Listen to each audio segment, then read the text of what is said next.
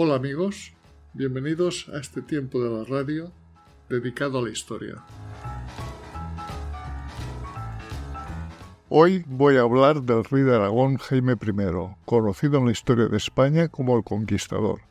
Pero no hablaré de su vida como monarca guerrero, sino del primer Jaime I, un niño que apenas conoció a sus padres, que tuvo una infancia muy desgraciada, y de las circunstancias históricas en las que se desarrollaron esos pocos años de su vida, que transcurrieron entre su nacimiento, a principios del febrero de 1208, y su entronización como soberano de la corona de Aragón en mayo de 1214. Sí, has oído bien, con solo seis años ya fue rey.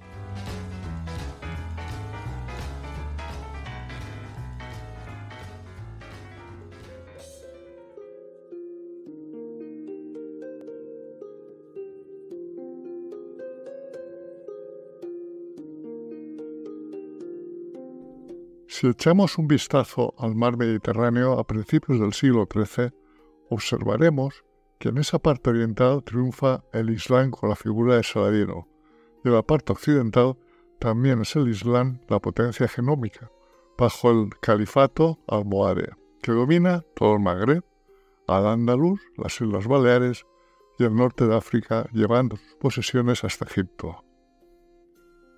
Al frente de ese califato se encuentra el califa Muhammad al-Nasir, que había llegado al trono en 1199 a la muerte de su padre al-Mansur y que venció a las tropas cristianas en la batalla de Arcos, pero que ha pasado a la historia no por haber alcanzado la máxima extensión del califato, sino por las derrotas sufridas en la batalla de las naves de Tolosa 1212 frente a los tres reyes cristianos, entre ellos el padre de Jaime I.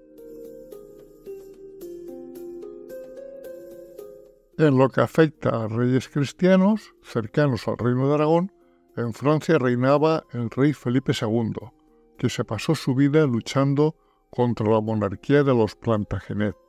Y en Castilla reinaba otro viejo rey, Alfonso VIII, que de alguna manera tuvo una vida parecida a la de Jaime I, pues fue rey siendo niño, y sufrió un duro acoso por parte de la alta nobleza durante su minoría de edad. En León reinaba Alfonso IX y en Navarra Sancho el Fuerte, desde 1194. En el condado de Tolosa, que pertenecía al Reino de Francia, a cuyo frente estaba Felipe II, el que cortaba el bacalao era Raimundo VI, hasta el punto de aliarse con los cátaros y hacer frente al Papa.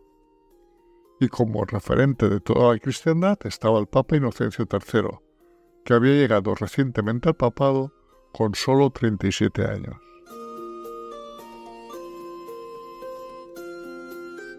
Veamos ahora quién era uno de los grandes protagonistas de esta historia, Pedro II, llamado el católico, rey de Aragón, conde de Barcelona y padre de Jaime I. Este hombre subió al trono tras la prematura muerte de su padre, Alfonso el Casto, un buen político que fue realmente el gran impulsor de lo que hoy conocemos con el nombre de la Corona de Aragón. Pedro II llegó al poder con 18 años y siempre tuvo a su lado los momentos más decisivos a su madre, la reina Sancha de Castilla, que tuteló el gobierno del joven Pedro por voluntad expresa de su marido, hasta que éste cumplió 20 años, momento en que Sancha ingresó en el monasterio de Sigeria en abril de 1197.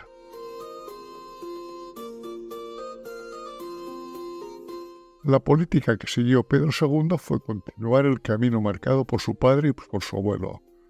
En cuanto a política interior, la consolidación de la autoridad regia y la cohesión territorial de sus dominios, especialmente en relación con el condado catalán de Urgel, que era autónomo. En política exterior, la expansión territorial sobre los musulmanes levantinos. En este ámbito, la actuación del rey Pedro estuvo siempre muy condicionada por dos factores externos ya apuntados la fortaleza demostrada por el califato almohade desde los principios del siglo XII y la alianza con Alfonso VIII de Castilla, quien hasta el 2010 no estuvo en condiciones de comprometerse en una guerra abierta con los almohades, como consecuencia de los pactos firmados con los mismos tras la derrota de Alarcos. Pese a estos inconvenientes, el rey de Aragón hizo lo posible para combatir a los almohades.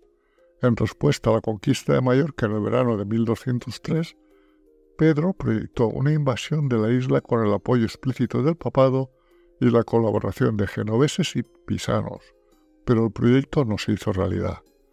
Lo que sí se hizo, pues estaba en su mano, fue su apoyo directo a las órdenes militares instaladas en sus tierras, Temple, Calatrava, Alcalá de la Selva y la Orden de San Jordi de Alfama, fundada por su iniciativa. Ya en el verano del 2010, aprovechando el final de la tregua que el rey castellano había pactado con los almohades, lanzó una ofensiva sobre el levante andalusí, que culminó con la conquista de los castillos del Rincón de Ademuz. En este aspecto no debemos olvidar la intervención decisiva de Pedro II y sus caballeros en la batalla de las Navas de Tolosa.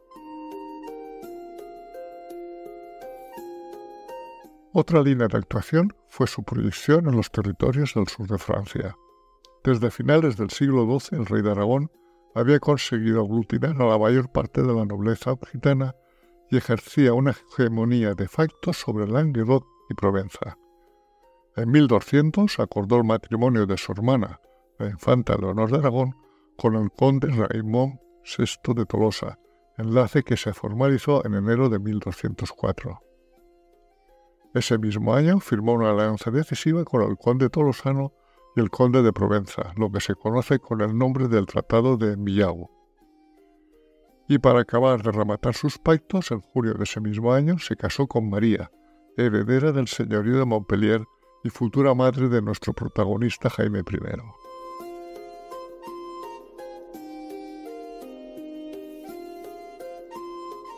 Y esta es la otra gran protagonista de esta historia. María era hija de Guillermo VIII, señor de Montpellier, y de la dama bizantina Eudoxia Comneno, sobrina nieta del emperador de Bizancio Manuel I.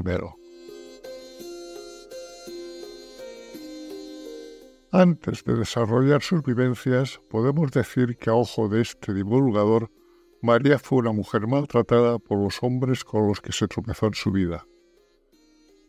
María fue la única hija del primer matrimonio de Guillermo VIII. El hecho de no ser varón y de que su padre tuviera descendencia masculina con una segunda esposa, la castellana Inés, hizo que María fuera apartada de la herencia del señorío de Montpellier en favor de su hermanastro Guillermo IX. En 1191, con 12 años, fue casada por primera vez con el vizconde Barral de Marsella, que falleció un año más tarde y de cuyo matrimonio no tuvo hijos. A finales de 1197, tras renunciar a sus derechos sobre Montpellier, su padre negoció su boda con el conde francés Comminges Bernard IV, con quien tuvo dos hijas, Matilda y Perona.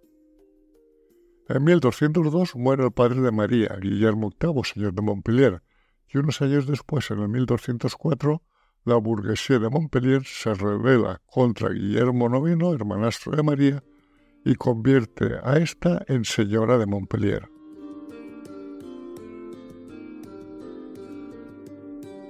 Con esta herencia, María se convirtió en un objeto deseado para Pedro II, y para conseguirlo hizo que el conde francés, Comigi Bernard IV, se divorciara de María para posteriormente, el 15 de junio de 1204, casarse con ella en la casa del Temple de Montpellier, en presencia de buena parte de la alta nobleza occitana.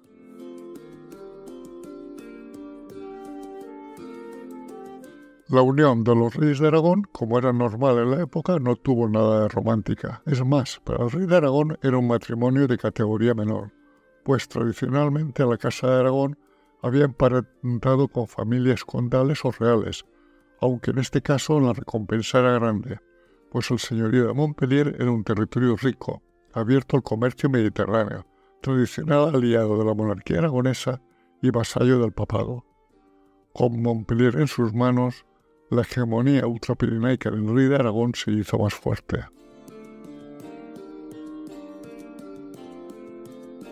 Ni qué decir tiene que las relaciones entre los padres de Jaime fueron frías y distantes desde el primer momento. Apenas estuvieron juntos, pero en septiembre del 2005, cuando la reina María estaba embarazada de su primer hijo que luego fue la infanta Sancha, el rey de Aragón consiguió de que le cediera todos sus derechos sobre Montpellier. Pedro II inmediatamente puso a la recién nacida al servicio de su alianza con los condes de Tolosa, fijando la boda de la hija acabada de nacer con el heredero de Raimundo VI, aportando como dote de su hija el señorío de Montpellier. Esto no sentó nada bien a María, que se negó a confirmar tal enlace, lo que dio lugar a unos momentos más tensos de la pareja, hasta el punto de que María admitió sentirse humillada y crucificada, aunque al final no tuvo más remedio que confirmar el acuerdo, aunque lo hizo con la siguiente frase. Hago esta confirmación coaccionada.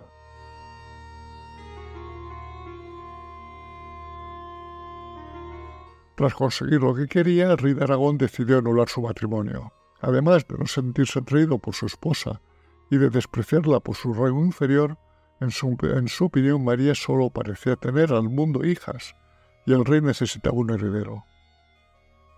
Pedro II planteó en Roma el proceso de anulación de su matrimonio, alegando que había tenido relaciones con una pariente de María antes de casarse con ella, y que el matrimonio de María con el conde de Cominges seguía, vigente. Vamos, en román palatino, el rey quería abandonar a su esposa sin dejar de controlar el señorío de Montpellier. Pensando ya en su nuevo matrimonio, Pedro II inició negociaciones matrimoniales con María de Monferrato, heredera del reino de Jerusalén. Pero el nuevo matrimonio no pudo llevarse a cabo porque el Papa Inocencio III dio largas al proceso de divorcio y además en ese verano de 1206 la situación se complicó para el rey Pedro, pues los burgueses de Montpellier, con el apoyo de la reina María, se levantaron contra su autoridad. El conflicto terminó en octubre del 2006 por mediación del legado papal de la región, y el rey de Aragón tuvo que aceptar la pérdida del poder político y militar sobre Montpellier, además de la necesidad de mantener su matrimonio con María si no quería salir económicamente muy perjudicado. A principios de 1207 la situación era la siguiente. María de Montpellier no quería perder las riquezas de su señorío y que las heredara su hermanastro Guillermo IX. Pedro II veía que no tenía heredero para su reino, pues el Papa no anulaba su matrimonio, y para acceder a las riquezas de Montpellier tropezaba con su mujer, que se había hecho fuerte y se negaba a ello. A su vez, Inocencio III no podía dejar de atender sin edie la solicitud de divorcio de Pedro II, por lo que de alguna manera deseaba que el matrimonio siguiera adelante. La solución para este cruce de intereses sobre el papel era muy sencilla. La pareja debería tener un heredero, para que de esa forma María ya tuviera un heredero para su señorío. Pedro II también tendría su heredero para el reino de Aragón, y el Papa Inocencio III no tendría que atender al divorcio solicitado. Pensado y hecho, había que buscar un heredero. Y como era un tema muy significativo, hubo distintas versiones sobre cómo ocurrieron los hechos. El primero en contar lo ocurrido fue el propio Jaime I en su Libre des Fets, la célebre crónica autobiográfica escrita en sus últimos años de su vida. Su padre no quería ver a su madre, pero el aragonés Guillén de Alcalá, hombre de confianza del rey, le rogó que fuera a visitarla a Miribel.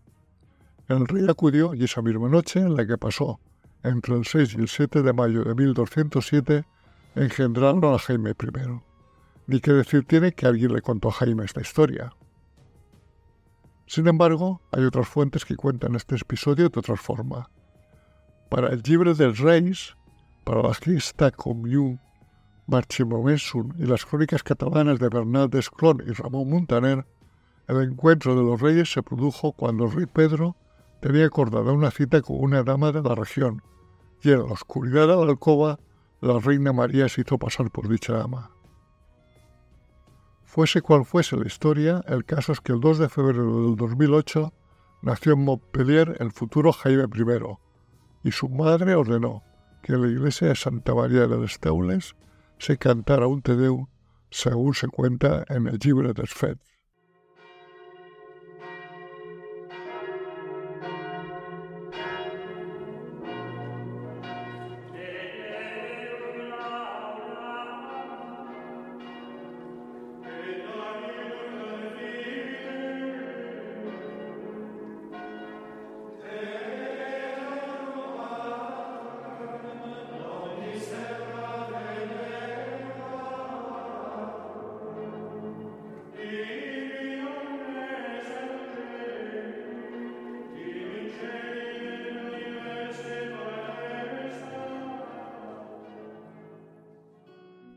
También en dicho libro se detalla que María eligió su nombre mediante el ritual de Resortes Apostolorum, y para ello encendió doce grandes cirios, cada uno con el nombre de un apóstol, y prometió a Dios que daría a su hijo el nombre del cirio que más tiempo ardiera. El dedicado al apóstol Santiago, Jacobus, duró tres días más que los demás, y por eso le pusieron de nombre Jacobus, Jaime o Jaume, a pesar de que ningún rey lo había llevado antes. Y la guerra entre sus padres continúa. En junio de 1209 su madre hace testamento y aparece por primera vez como Jacobus. Sin embargo, su padre, quien también lo nombra unos años después, lo identifica como Petrus. Es posible que nuestro protagonista tuviera dos nombres, uno el elegido por su madre, que de alguna manera era el nombre elegido por Dios, y otro el determinado por la tradición patrilineal de nombrar al primogénito como al padre. Que el recién nacido con el tiempo se inclinase a llamarse Jaume o Jaume y no Pedro, quizá tenga relación con la necesidad de distanciarse de su padre, un rey que murió combatiendo contra un ejército enviado por el Papa para destruir a los herejes, y llamarse igual que él habría dado demasiado bazas a los enemigos de la corona de Aragón.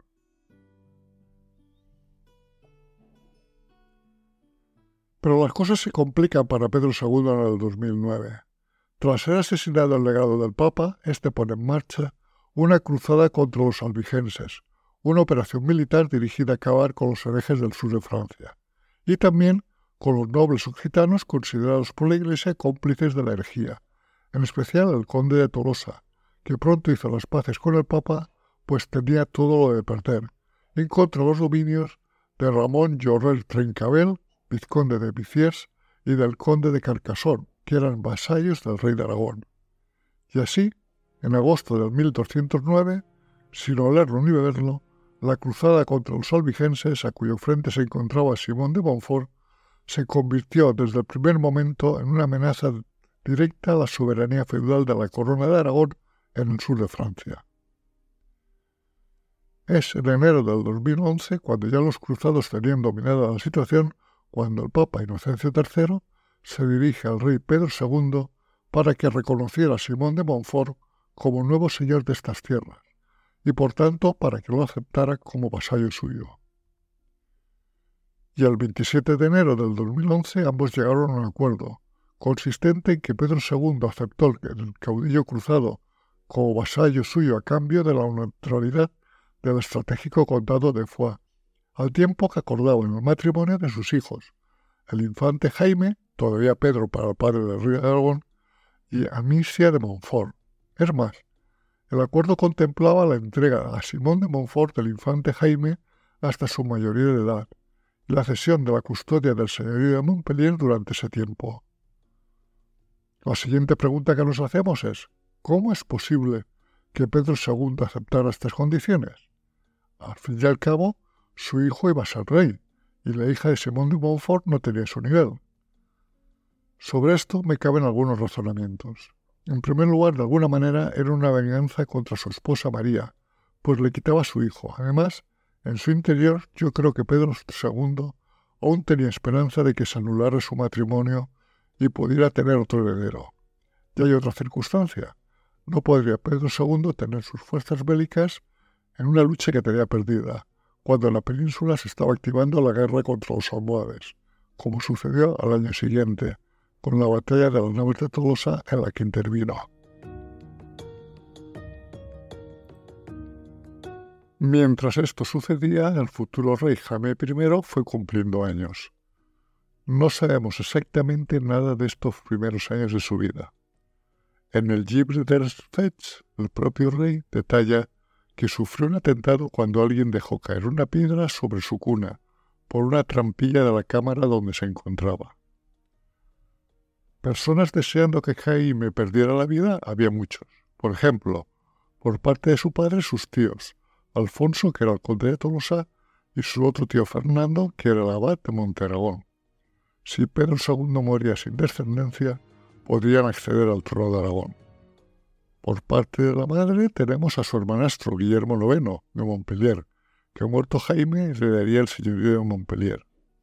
Fuera quien fuera, lo que este episodio pone de manifiesto son los poderosos intereses que se vieron amenazados con el propio heredero del señorío de Montpellier y la corona de Aragón.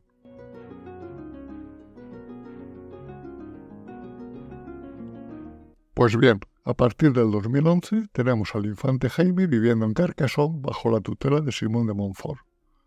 No perdamos la referencia de que es un niño de tres años, por lo que su memoria poco nos puede aportar. Una tradición afirma que estuvo bajo la tutela de un joven caballero llamado Pierre Norlasc, quien después le acompañaría a Barcelona y sería el fundador de la Orden de la Merced, en un futuro sería conocido como San Pedro Nolasco.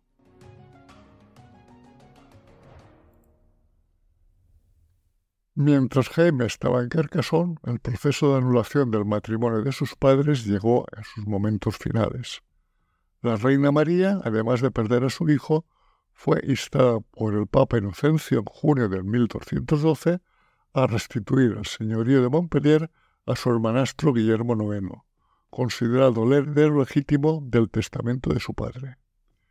María decidió entonces viajar a Roma para defender en persona su causa ante Inocencio III, y el Papa le dio la razón. No solo no anuló el matrimonio, sino que además la declaró como legítima propietaria del señorío de Montpellier. Y un año después, el 20 de abril del 2013, falleció en Roma como reina de Aragón, siendo enterrada en la capilla de Santa Petronila. Para Jaime I, su, madre fue seguramente la persona que más le quiso y siempre tuvo unos sentimientos de fervor y de devoción hacia ella, como se reflejan en el Libre del Spet.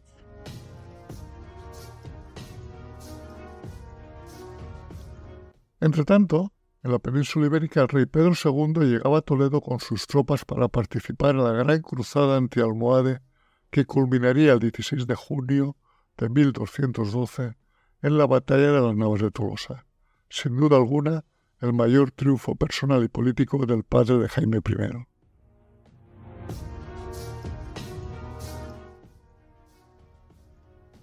Aprovechando el prestigio ganado en esa victoria, el rey de Aragón decidió por fin intervenir abiertamente contra la cruzada albigenense.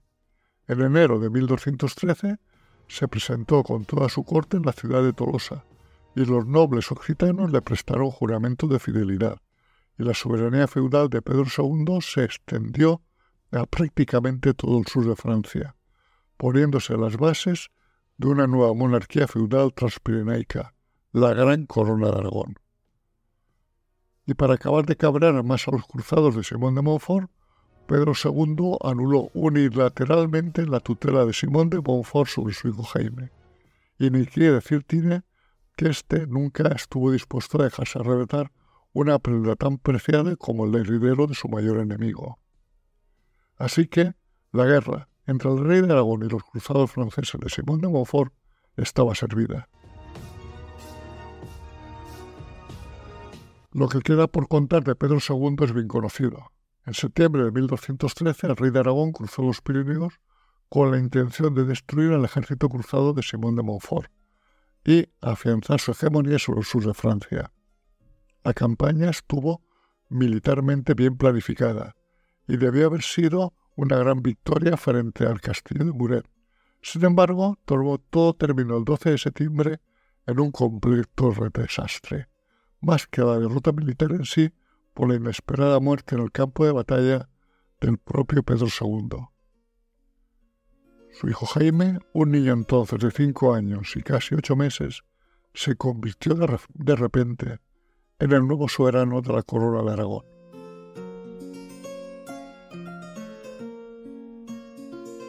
Y de nuevo empezaron a aparecer familiares para hacerse cargo con los favores de Jaime. Pero afortunadamente, para su futuro, Inocencio III asumió su responsabilidad como soberano feudal de la corona de Aragón y protegió los derechos del pequeño.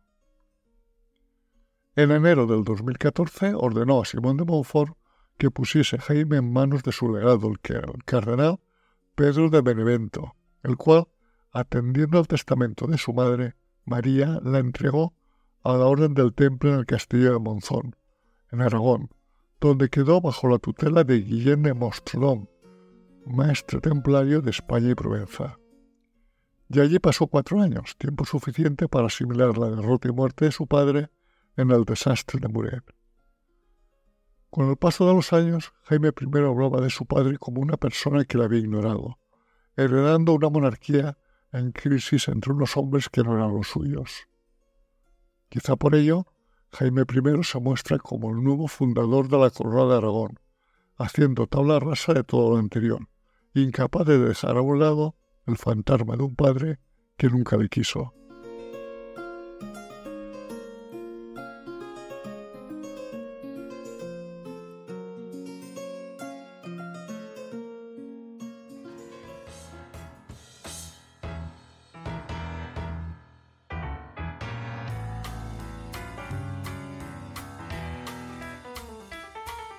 Si estás interesado en otros temas de historia, nos puedes seguir en YouTube en mi canal Desde mi retiro y en Evox, Spotify y Google Podcast en el canal Un poco de historia.